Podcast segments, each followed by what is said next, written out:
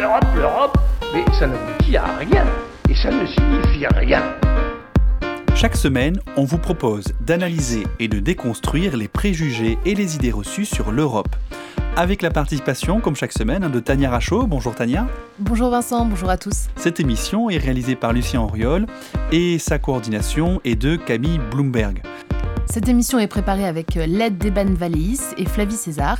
Vous pouvez retrouver cet épisode et tous les autres sur le site internet des surligneurs, celui d'Amicus et les plateformes de podcast. C'est pas que les frontières d'ailleurs, l'immigration, le lien avec l'Europe. Savez-vous qu'il y a une directive européenne de 2003 qui oblige au regroupement familial?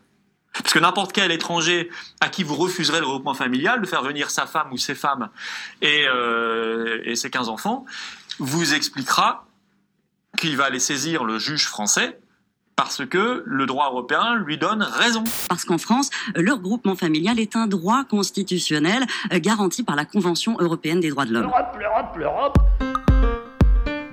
Vous venez d'écouter dans l'ordre Florian Philippot du Parti des Patriotes sur TV Liberté le 26 octobre 2019, suivi de la journaliste Géraldine Vosner dans Le Vrai du Faux sur Europe 1 le 24 août 2016. Alors Vincent, quelle est l'idée reçue aujourd'hui? L'idée reçue, Tania, aujourd'hui, et qu'on va explorer, c'est l'idée selon laquelle l'Europe nous imposerait le regroupement familial. Mais d'où nous vient cette légende européenne? Alors on va pas se mentir, hein, Tania, elle vient de la droite de l'échiquier politique. Je m'en doutais, oui. Et comment elle s'est répandue? Eh bien, assez récemment en réalité, hein, surtout à partir des années 2000. Et à partir des années 2000, elle a plus cette idée parce que...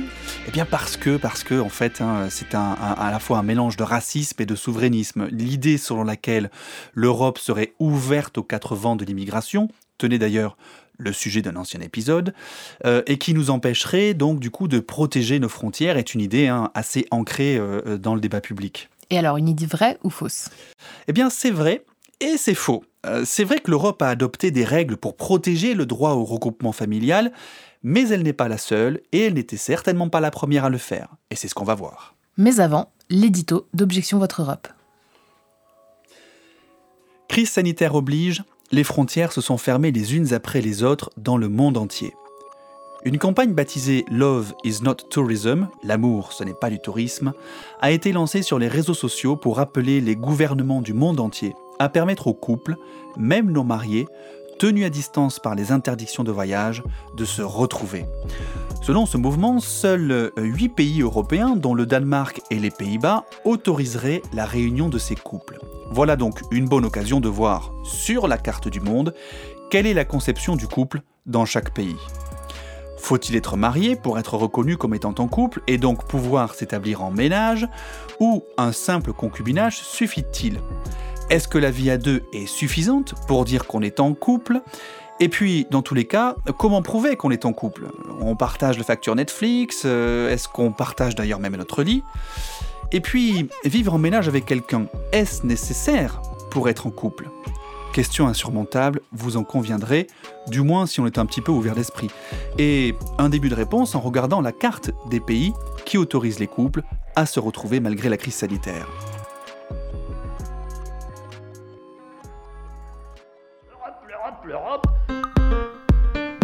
Vous êtes donc dans Objection Votre Europe et aujourd'hui donc on s'attaque à une idée reçue selon laquelle, hein, l'idée selon laquelle l'Europe nous imposerait le regroupement familial. Alors parlons un petit peu de chiffres. En 2018, ce sont 255 000 personnes qui sont entrées régulièrement en France. Mais le regroupement familial, ce n'est qu'un tout petit ensemble de cette voie d'entrée sur le territoire, puisqu'il a concerné à peine 12 000 époux et enfants d'étrangers résidant en France. Le reste du flux provient du regroupement familial de ressortissants de l'Union européenne, de réunification familiale faite par des réfugiés ou encore de régularisations exceptionnelles de parents d'enfants scolarisés. Aujourd'hui, c'est une directive européenne qui prévoit les modalités du regroupement familial, une directive adoptée en 2003. Alors qui peut être regroupé? Le conjoint ou la conjointe d'un ressortissant non européen qui est sur le territoire français avec ses enfants. Pour éviter de cautionner les mariages forcés. Certains États, d'ailleurs, hein, et ils ont été autorisés en ça par la directive européenne, certains États en Europe ont limité le regroupement aux personnes d'un certain âge, hein, parfois jusqu'à 21 ans.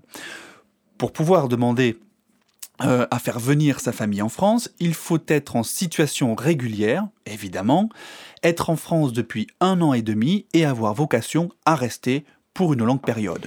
Et c'est pour ça que les demandeurs d'asile ne peuvent pas euh, demander le regroupement familial puisqu'ils sont en attente d'une réponse et n'ont pas de perspective certaine euh, de maintien. Exactement, Tania. Et alors l'argument souvent utilisé par ceux qui s'opposent au regroupement familial, eh bien c'est que ça coûte à l'État.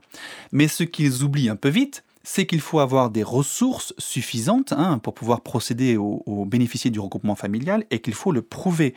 Il faut aussi avoir une couverture maladie et donc autre euh, aussi condition, la famille qui vient doit parler français. Une fois arrivée, la famille a un accès à l'éducation et aussi à l'emploi et donc paiera ses impôts comme n'importe quel autre travailleur. Mais hum, il y a un paradoxe en réalité ici, c'est que la directive a un effet inverse de celui qu'elle voulait. C'est-à-dire assurer le respect de la Convention européenne des droits de l'homme qui protège le droit de vivre en famille normalement. Eh quel est ce paradoxe? C'est que la directive européenne a abouti en réalité à une réduction du regroupement familial.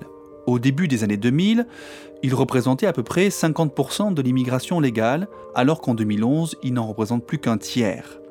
Du coup, la Commission européenne a voulu rectifier le tir et essayer de clarifier hein, en 2014 les cas où le regroupement familial est possible et ceux où ce n'est pas possible, afin de faire en sorte que tous ceux qui y ont droit puissent utiliser ce droit. Et pour cette clarification, elle a fait une, donc une communication en 2014 en donnant tout un tas de cas pratiques, d'exemples pour bien comprendre qui peut bénéficier ou non d'une demande d'asile. Et donc elle met en scène, par exemple, euh, des personnes avec des durées de titres de séjour différentes, mais aussi euh, avec des tailles d'appartements différents, parce que c'est également un critère qui est pris en compte pour accepter ou non une demande. Exactement, et donc on voit bien, hein, Tania, que de ce point de vue, eh bien, l'Union européenne et la Convention européenne des droits de l'homme jouent activement en faveur du regroupement familial. Dire que l'Europe nous impose le regroupement familial ne serait donc pas une idée reçue, a priori. En tout cas, c'est un droit qui est régulièrement contesté, surtout à droite de l'échiquier politique, Nicolas Sarkozy voulait organiser un référendum pour demander aux Français s'ils voulaient suspendre le droit au regroupement familial. Auparavant, Jacques Chirac avait voulu instaurer un moratoire sur cette immigration non choisie. On l'écoute en 1991 alors qu'il est maire de Paris. Si vous ajoutez à cela le bruit et l'odeur, eh bien, le travailleur français sur le palier devient fou nous n'avons plus les moyens d'honorer le regroupement familial, eh bien, il faut faire un moratoire. Mais Jacques Chirac, vous vous souvenez, celui dont la mascotte au guignol était euh, déguisé en super menteur. Pourquoi je vous dis ça? Eh bien parce que après avoir écouté Jacques Chirac, vous serez peut-être intéressé, intéressé de savoir. Si on rembobine un petit peu et qu'on revient en 1976, un décret du Premier ministre autorise en France le regroupement familial. Et qui est Premier ministre en 76 Jacques Chirac.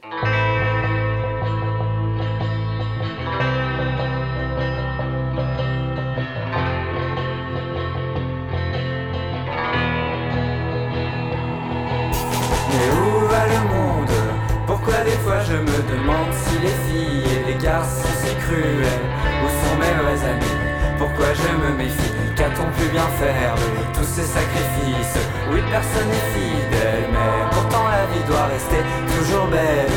Et peu importe si l'homme reste si cruel avec ce qu'il est, il faut sans doute pardonner, mettre son ego de côté.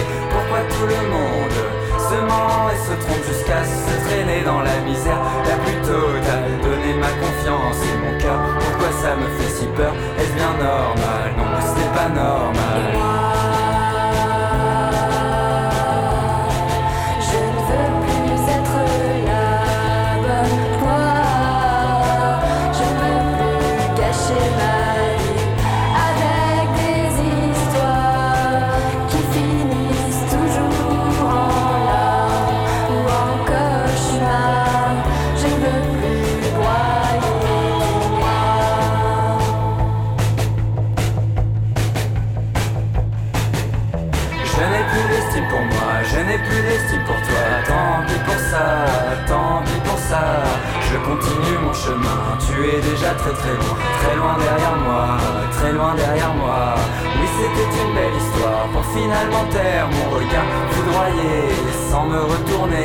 Je pars comme je suis venu, encore plus déçu. Et le pire dans tout ça, c'est que je reste un inconnu pour toi. Par pitié, arrêtez de me planter des couteaux dans le dos mon corps va finir par devenir un filet de cicatrices qui ne retiendra en moi que les mauvais côtés de toi. Désormais je n'en peux plus, je veux partir très très loin, je pleure et je renie. C'est l'alarme de trop qui fait déborder mes yeux et m'a rendu malheureux.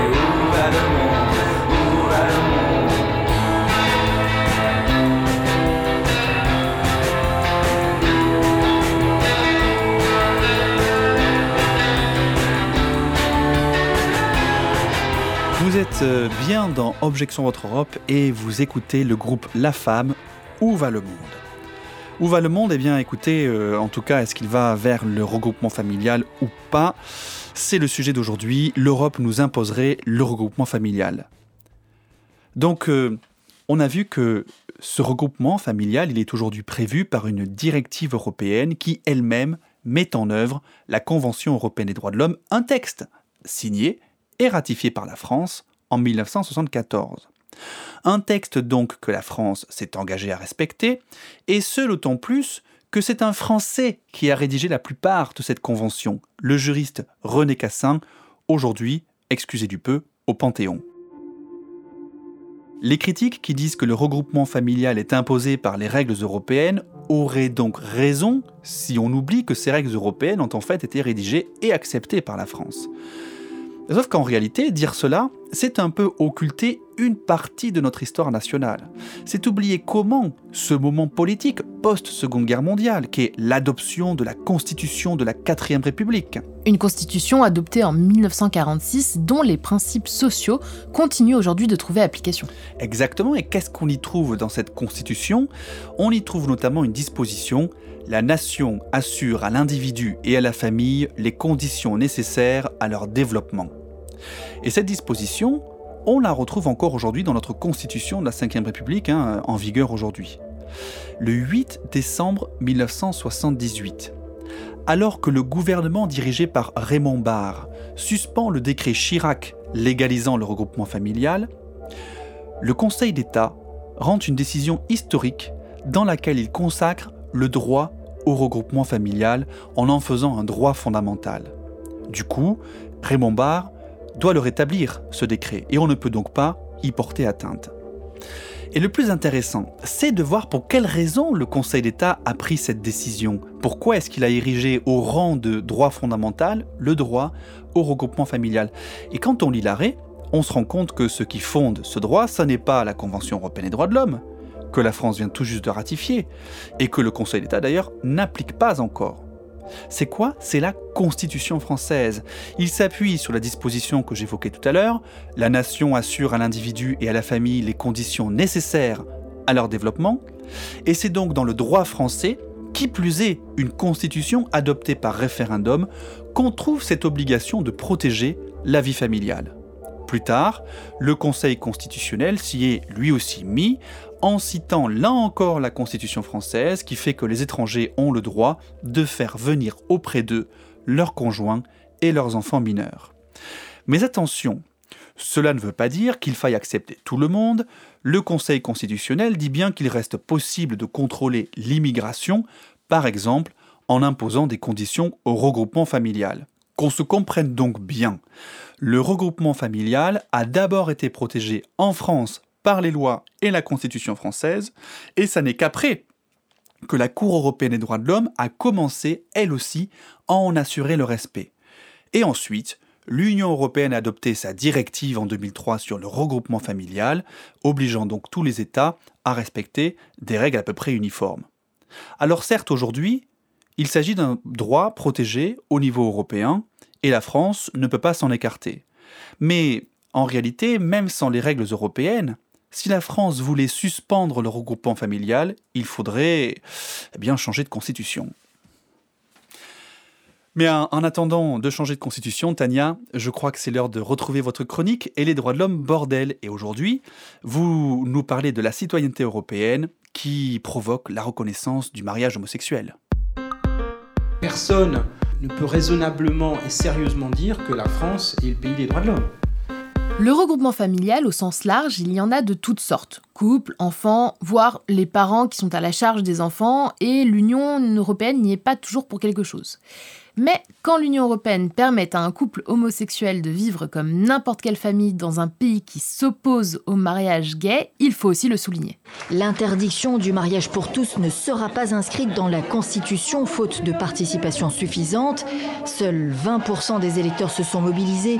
Il en fallait 30 au moins pour valider le référendum. La prochaine étape, et l'État est tenu de le faire, est de légaliser d'urgence l'union civile.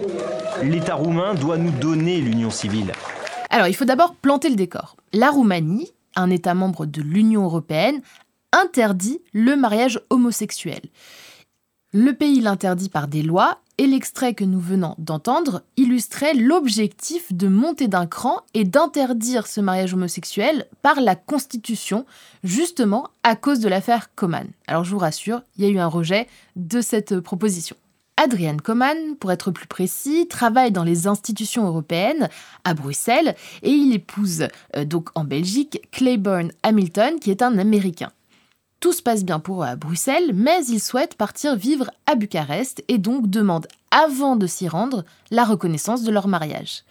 Car Claiborne, en tant qu'Américain, n'a pas d'autre titre de séjour que celui qui est lié à son conjoint. Donc si le mariage n'est pas reconnu, eh bien il ne peut pas séjourner en Roumanie. Dans les grandes lignes, parce qu'il y a des subtilités juridiques, le droit de l'Union est venu à la rescousse de ce couple et impose au moins à la Roumanie de reconnaître les droits de ce couple au même titre que d'autres couples hétérosexuels. Alors, même s'il n'est toujours pas possible de se marier en Roumanie quand on est homosexuel, le pays doit tout de même accorder des droits à un couple marié à cause du droit de l'Union européenne. Et il faut d'ailleurs rappeler que la Charte des droits fondamentaux de l'Union européenne avait été plus avant-gardiste que d'autres textes de protection des droits de l'homme, parce que cette charte reconnaissait le droit de se marier sans précision de sexe. L'absence de précision n'oblige pas les pays comme la Roumanie à reconnaître le mariage homosexuel, mais cela démontre tout de même la tendance actuelle vers la reconnaissance plus large d'un droit au mariage pour tous. Et d'ailleurs, qu'en est-il aujourd'hui? Je ne sais pas quel âge ont nos auditeurs, mais si vous avez plus de 20 ans, vous avez donc vécu dans une époque où le mariage homosexuel n'était autorisé nulle part. Ça me sidère que ce soit si récent, mais c'est vrai qu'en France, l'option du mariage homosexuel n'existe que depuis 2013. Pour les bonnes nouvelles, enfin tout est relatif, le Costa Rica a reconnu le mariage homosexuel en mai 2020. C'est le premier pays d'Amérique centrale à avoir fait cette démarche, et d'ailleurs c'est pour ça que c'est relatif. Du côté des mauvaises nouvelles, en revanche, l'homosexualité tout court est encore réprimée dans certains endroits du monde, réprimée voire peut mener à la peine de mort, comme au sultanat de Brunei, en Iran et au Soudan, ou encore à de la prison, au Nigeria ou en Tunisie par exemple. En juillet 2020, à Constantine, en Algérie, 44 personnes ont été arrêtées d'un coup pour avoir célébré un mariage homosexuel et deux d'entre elles ont été condamnées à 3 ans de prison ferme pour cette action. Finalement, il serait bien que l'Union européenne adopte une position ferme à ce sujet pour affirmer son choix sur la scène internationale, mais malheureusement, cela ne relève pas de sa compétence. Merci Tania pour cette chronique euh, engagée hein, en faveur du mariage homosexuel. Merci en tout cas à tous de nous avoir écoutés. Objection Votre Europe, c'est terminé pour aujourd'hui. Rendez-vous au prochain épisode euh, sur les ondes de radio, sur le site d'Amicus Radio et aussi le site des surligneurs. Toutes les références et les extraits sonores sont à retrouver sur la page de l'émission sur le site d'Amicus Radio. Et pour l'actu, comme d'habitude, vous nous suivez sur les réseaux sociaux. À bientôt!